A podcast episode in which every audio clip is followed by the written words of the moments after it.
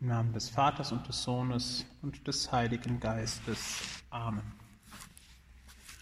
Mein Herr und mein Gott, ich glaube fest, dass du hier zugegen bist, dass du mich siehst, dass du mich hörst. Ich bete dich in tiefer Ehrfurcht an. Ich bitte dich um Verzeihung für meine Sünden und um die Gnade, diese Zeit des Gebetes so zu halten, dass sie mir Frucht Maria, meine unbefleckte Mutter, heiliger Josef, mein Vater und Herr, mein Schutzengel, bittet für mich.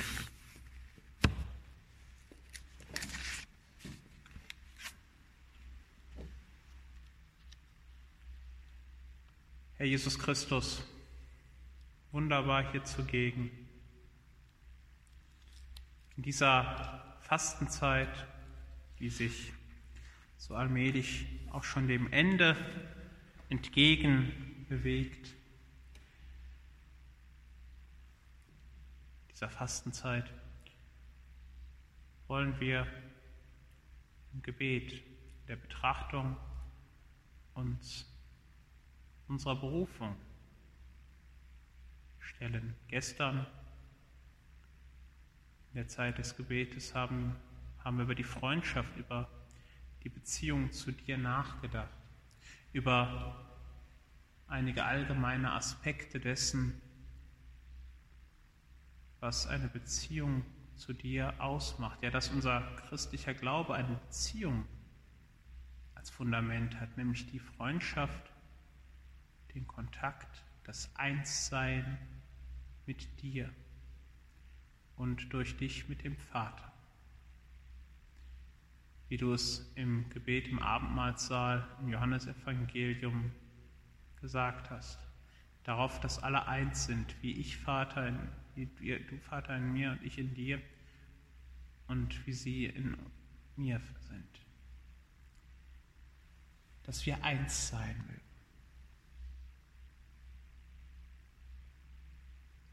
Immer wieder machst du im Evangelium deutlich, dass wer dich sieht, den Vater sieht.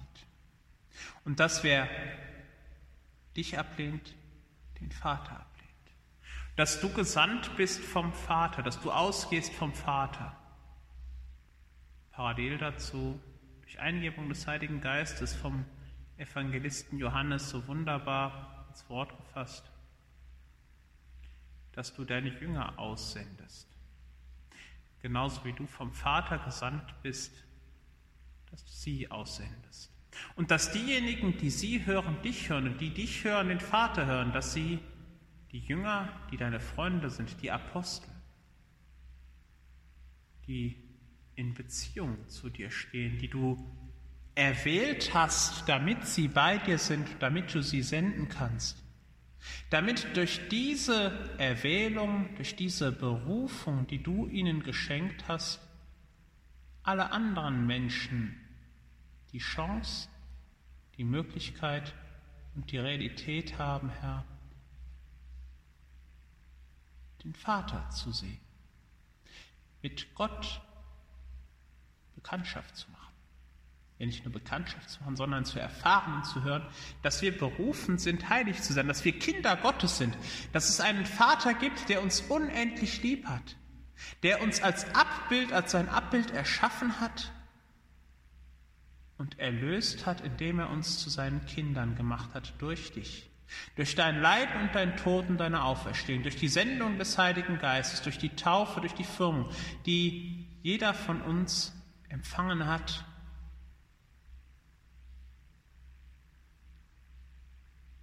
Und diese Berufung, diese Erwählung, diese Beziehung zu dir, Herr, gilt es immer wieder neu herauszuarbeiten, ist jetzt vielleicht das falsche Wort, aber immer wieder neu zu entdecken und zu vertiefen.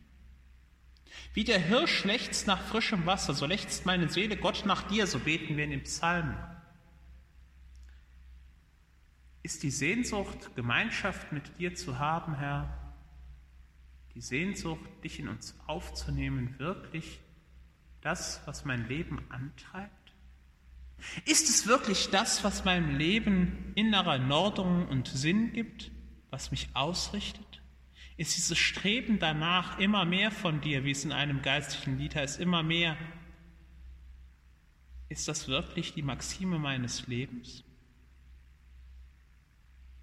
Und wenn ja, gebe ich diese Maxime weiter? Lebe ich so, dass alle, die mich sehen, die mit mir Kontakt haben, wie es der heilige Josef Maria Escriva in seinem Buch Der Weg im Punkt 2 schreibt, lebe ich so, dass die anderen sagen können, der da oder die da beschäftigen sich wirklich mit dem Leben Jesu. Die streben danach heilig zu werden, so könnte man die ganze Lehre des heiligen Josef Maria ja zusammenfassen. So kann man sie zusammenfassen, könnte nicht nur, man kann sie zusammenfassen.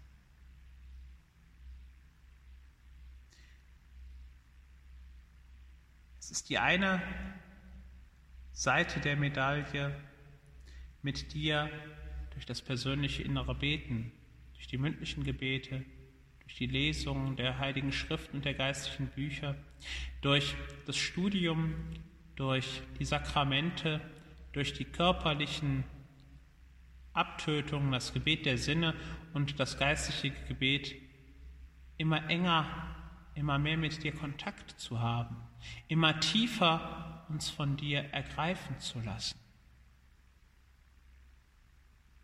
Dies ist in dieser besonderen Zeit der Fastenzeit, die wir dieses Jahr erleben dürfen, auch eine Herausforderung, denn zum Beispiel die Sakramente können nicht alle von uns empfangen, weil kein Priester da ist, man vielleicht isoliert irgendwo sitzt, weil man zur, durch die Pandemie zu einer gefährdeten Gruppe gehört, die sich isolieren muss, weil man vielleicht selber erkrankt ist und keine Chance hat.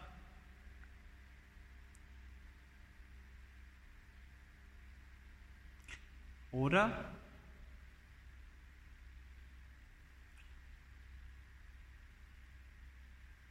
die andere Seite der Medaille, die andere Seite unserer Berufung ist das Apostolat die Freundschaft, die Beziehungen, die wir haben, pflegen, in die wir durch unsere Familie schon von Geburt an sozusagen hineingeworfen sind, hineingekommen sind, die du, Herr, für uns vorgesehen hast. Ja, auch wenn wir jetzt schon seit drei Wochen in Quarantäne sitzen und vielleicht in den ein oder anderen Fällen als Familie in engstem Raum momentan zusammenleben müssen und keine Möglichkeit haben, uns aus dem Weg zu gehen, wie es vielleicht am sonstigen Alltag die Möglichkeit wäre, auch dann sich bewusst zu machen, dass die und der andere, dass das meine Familie ist. Das heißt, nicht nur, dass sie durch Blut und Genetik und Gesetz mit mir verwandt sind, ich für sie und sie für mich Verantwortung tragen, sondern noch viel tiefer, dass du, Herr, von Anfang an gewollt hast, dass wir so zusammen sind. Dass du, Herr, willst, dass diese Menschen, die es mir im Moment so schwer machen, mein Leben zu leben, mir helfen sollen, dass ich heilig werde, ein anderer Christus, Christus selbst werde. Ja, mehr noch, dass ich helfen soll, dass auch sie, nicht nur auch, dass sie heilig werden, dass sie durch mich einen Weg zu dir finden. Gleichsam unser Herz zu einem Teppich wird, der es den Menschen einfacher macht, auf dem Weg zu dir die Stufen aufzutreten, aufzusteigen.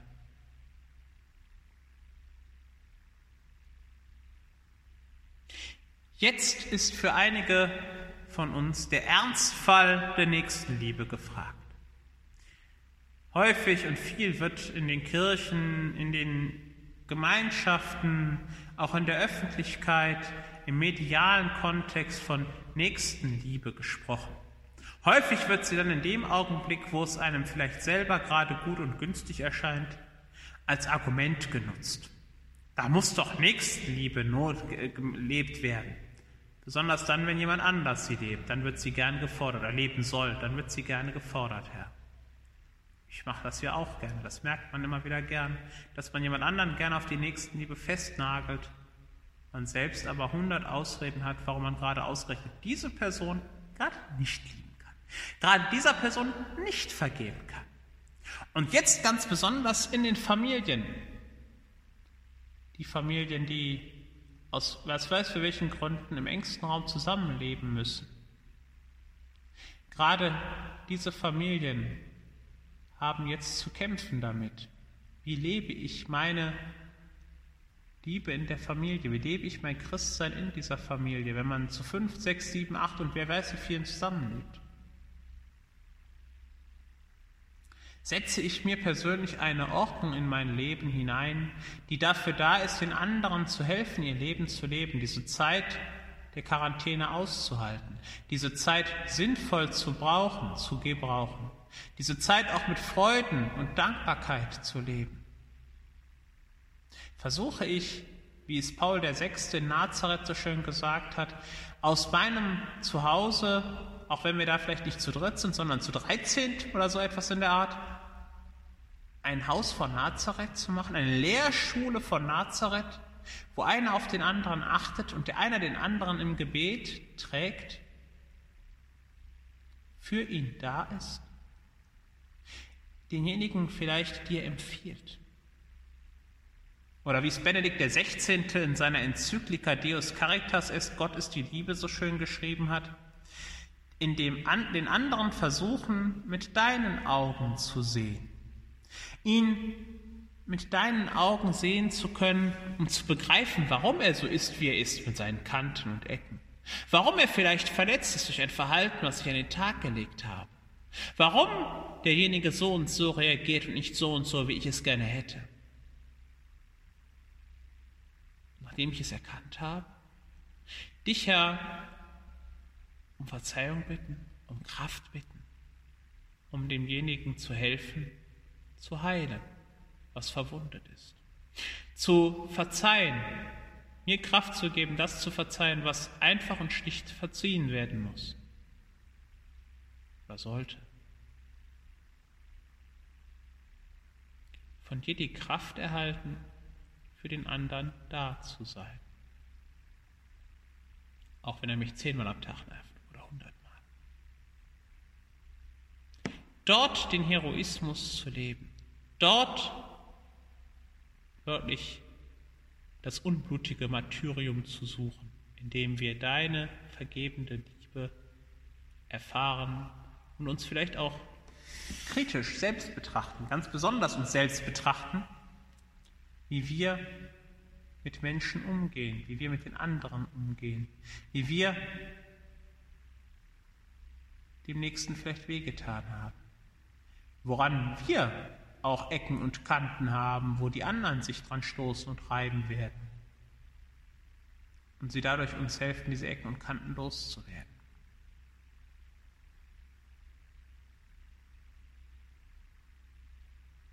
Herr, hilf besonders den Menschen in den Familien, die auf engstem Raum oder sich auf jeden Fall ziemlich eng auf, aufeinander hocken.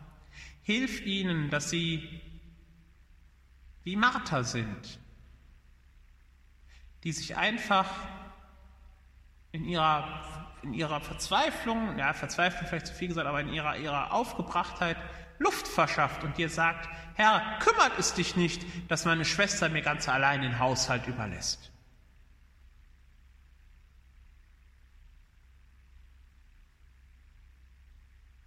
Die Frage, die sie stellt, die Sorge, die sie hervorbringt, die kann auch unsere Sorge sein. Die sollte auch unsere Sorge sein. Die Frage, wie kann ich mit dem anderen zurechtkommen? Herr, lass mich wachsen in der Liebe. Schenke mir ein weites Herz, damit ich Kleinigkeiten, die Ecken und Kanten der anderen einfach mit einem großen, einer großen Liebe überdecke, dass ich sie vielleicht gar nicht mehr wahrnehme, die Unzulänglichkeiten, die mich persönlich verletzen, die aber eigentlich keine wirklich gravierenden Sachen sind.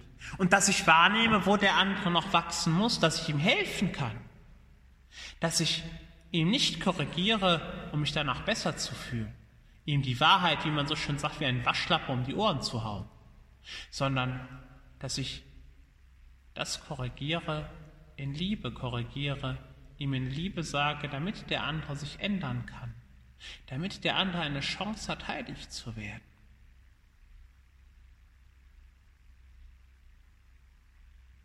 Als Mutter Teresa ja gefragt worden ist, es wird immer wieder gern zitiert von einem Reporter, was sich in der Kirche ändern muss, da hat sie gesagt, zwei Dinge, sie und ich. Ich glaube, dass wir gerade diesen Satz von ihr uns nochmal besonders in dieser Situation der Fastenzeit vor Augen führen müssen. Was muss sich ändern? Besonders wenn wir eng aufeinander leben. Zwei Dinge, sie und ich. Derjenige, mit dem ich das Problem habe und ich. Und ich würde es sogar, wenn es nicht der Höflichkeitsetikette unserer Welt widersprechen würde, sagen, von der korrekten Reihenfolge her müsste es nicht heißen Sie und ich, sondern ich und Sie. In dem Fall jedenfalls. Denn zunächst einmal muss ich mich ändern. Muss ich meinen Blick schärfen. Muss ich meinen Blick vielleicht, nicht nur vielleicht, sondern 100 Prozent ändern und gucken, was von dem, worüber ich mich gerade ärgere, was von dem, was ich denke, was an anderen sich ändern sollte, muss ich zunächst einmal an mir ändern. Bin ich bereit, eine Brille abzunehmen, die eine verzerrte Weltsicht bei mir, bei meiner Umgebung hervorruft?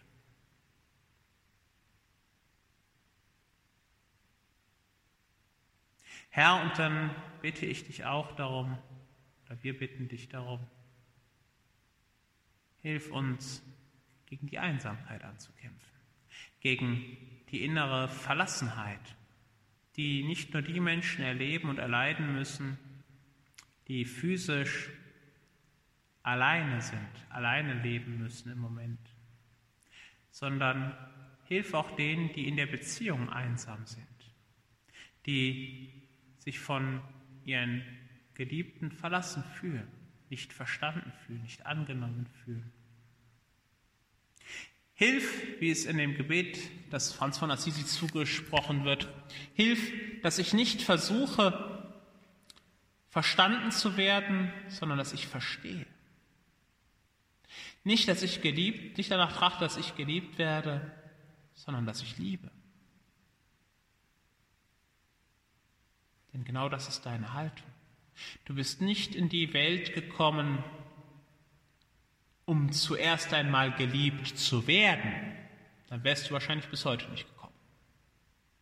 Sondern um zu lieben und dein Leben hinzugeben für die Deinen.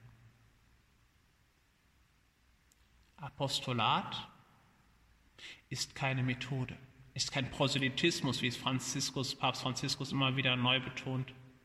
Es ist keine PR-Aktion Gottes und der Kirche, um Mitglieder zu gewinnen, sondern es ist zunächst einmal einfach nur und darin auch gerade so schwer, weil es zu einfach ist für uns Menschen. Wir brauchen es immer etwas komplizierter, damit wir das gerne machen, weil wir denken, große Dinge brauchen große Vorbereitungen, müssen möglichst kompliziert sein, damit es dann auch wirklich äh, richtig ist aber einfach nur zu lieben.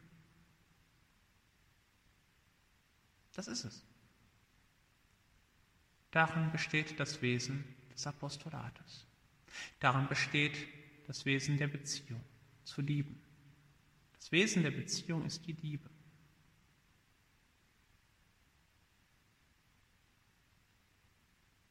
Herr, hilf uns dass wir diese Liebe leben, dass wir sie weitergeben, die wir empfangen von dir.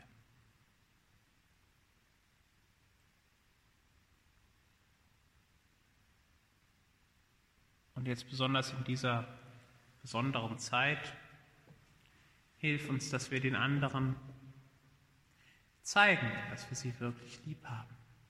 Auch wenn wir es vielleicht nicht in der üblichen Form können, wie es sonst normal üblich ist, indem wir sie besuchen, indem wir Zeit mit ihnen verbringen, indem wir mit ihnen zusammen etwas unternehmen, indem wir den Leuten zusprechen, indem wir ihnen physisch beistehen, sondern hilf uns, dass wir neue Formen entdecken und dass wir alte Formen neu entdecken. Für viele ist das jetzt eine ganz neue Situation. Es gibt Menschen, die haben so eine große Angst und sind über diese Ausnahmesituation so erschrocken, dass sie den Eindruck haben, die Welt müsste jeden Augenblick untergehen. Kann sein, dass du morgen, übermorgen oder wann auch immer oder jetzt gleich beschließt oder beschlossen hast, dass die Zeit zu Ende ist. Ort und Stunde, Zeit und Stunde darüber hast du ja selber gesagt, haben wir kein Recht zu fragen und werden wir auch nichts erfahren. Aber viele Menschen sehen darin apokalyptische Zustände, die es so noch nie gegeben habe.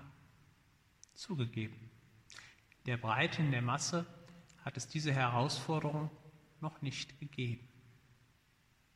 Aber wenn wir uns das Neue Testament einfach mal ansehen, kommunikativ ansehen, besteht es zu einem Großteil der Schriften, die da sind, aus Briefen. Also Fernkommunikation. Paulus hat sie nicht einfach nur nett, wie es in der Schule üblich ist, dem Nachbarsmädchen zugeschoben, sondern es geht bei diesem Paulus, es geht bei dem was Paulus da tut, um Beziehungspflege, um eine Beziehungspflege, die zur damaligen Zeit nicht nur ort, sondern auch ziemlich zeitverschoben stattfinden musste. Seine Briefe, die er ja noch mehr geschrieben hat, als wir, wir sie jetzt im Neuen Testament haben, seine Briefe sprechen von der ganzen Bandbreite, von Lob, Dank, Bitte, Sorge, Freude, Wut, Auseinandersetzung, Streit, Kampf, den er hatte, spricht von der ganzen Palette der menschlichen Erfahrung. Dem, was wir im Moment auch erleben. Auch er hat es erlebt, dass Gläubige scheinbar nicht mehr zu erreichen waren. Auch er hat immer wieder neu geschrieben, dass er sich freuen würde, die Leute physisch wiederzusehen. Auch er hat immer wieder geschrieben und dafür gesorgt und verheißen, dass wir uns nochmal treffen werden, dass er vorbeikommen wird. Auch er hat Grüße ausgerichtet von Dritten. Aber was er immer verheißen hat, ist, dass er für sie betet, dass er Dank und Lob spricht. Ja, dass einige Gemeinden für ihn selber, für ihn und die anderen Apostel ein Zeugnis, ein Liebesbrief sein, ein Empfehlungsschreiben von Christus.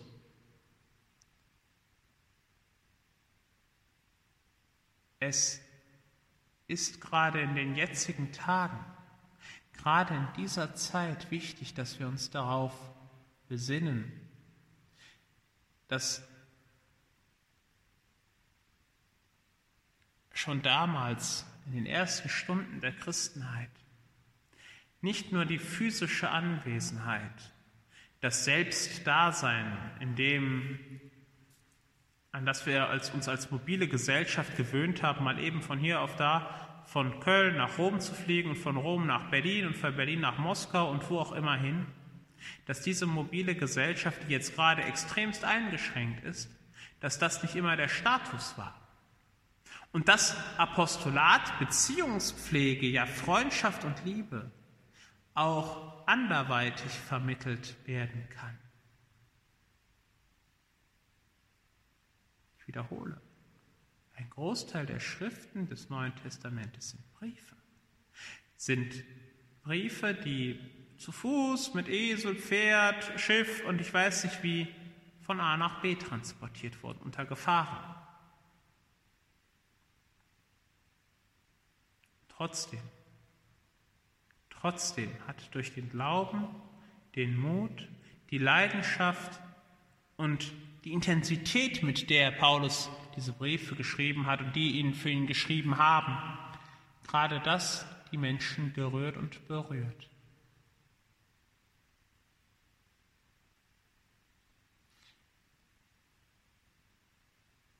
Dein Wort, Herr, ist wirkmächtig. Auch das Wort, das wir weitergeben im Heiligen Geist, wenn wir beten, wenn wir für die anderen da sind, wenn wir versuchen, für die anderen Worte des Trostes, der Ermutigung zu finden. Auch das ist wirkmächtig, auch das wirkt. Denn du, wenn wir demütig und ehrlich sind, nutzt uns als Werkzeug.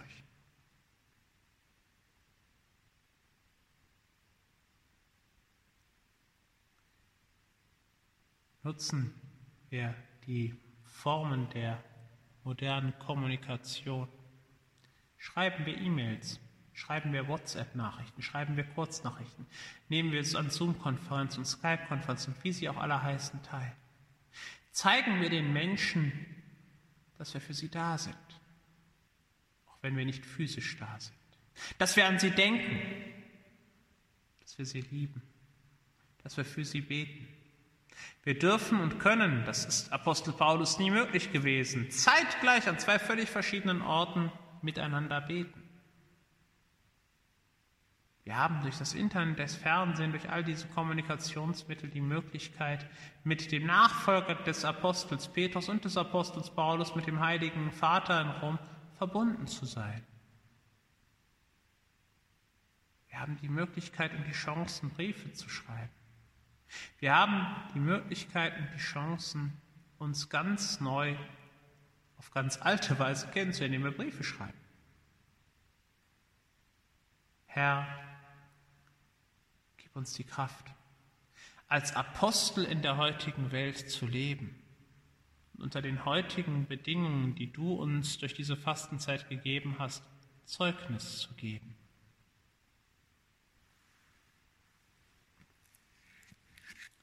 Am Ende dieser Betrachtung bitten wir, wie es Rainero Cantalamessa gesagt hat, den großen Liebesbrief Gottes,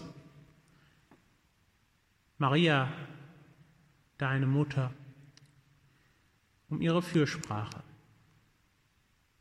Die Mutter der Apostel, die Königin der Apostel, bitten wir sie um ihre mütterlichen Segen ihrer Fürsprache und Hilfe. Ich danke dir, mein Gott, für die guten Vorsätze, Regungen und Eingebungen, die du mir in dieser Betrachtung geschenkt hast. Ich bitte dich um deine Hilfe, sie zu verwirklichen. Maria, meine unbefleckte Mutter, heiliger Josef, mein Vater und Herr, mein Schutzengel, bittet für mich.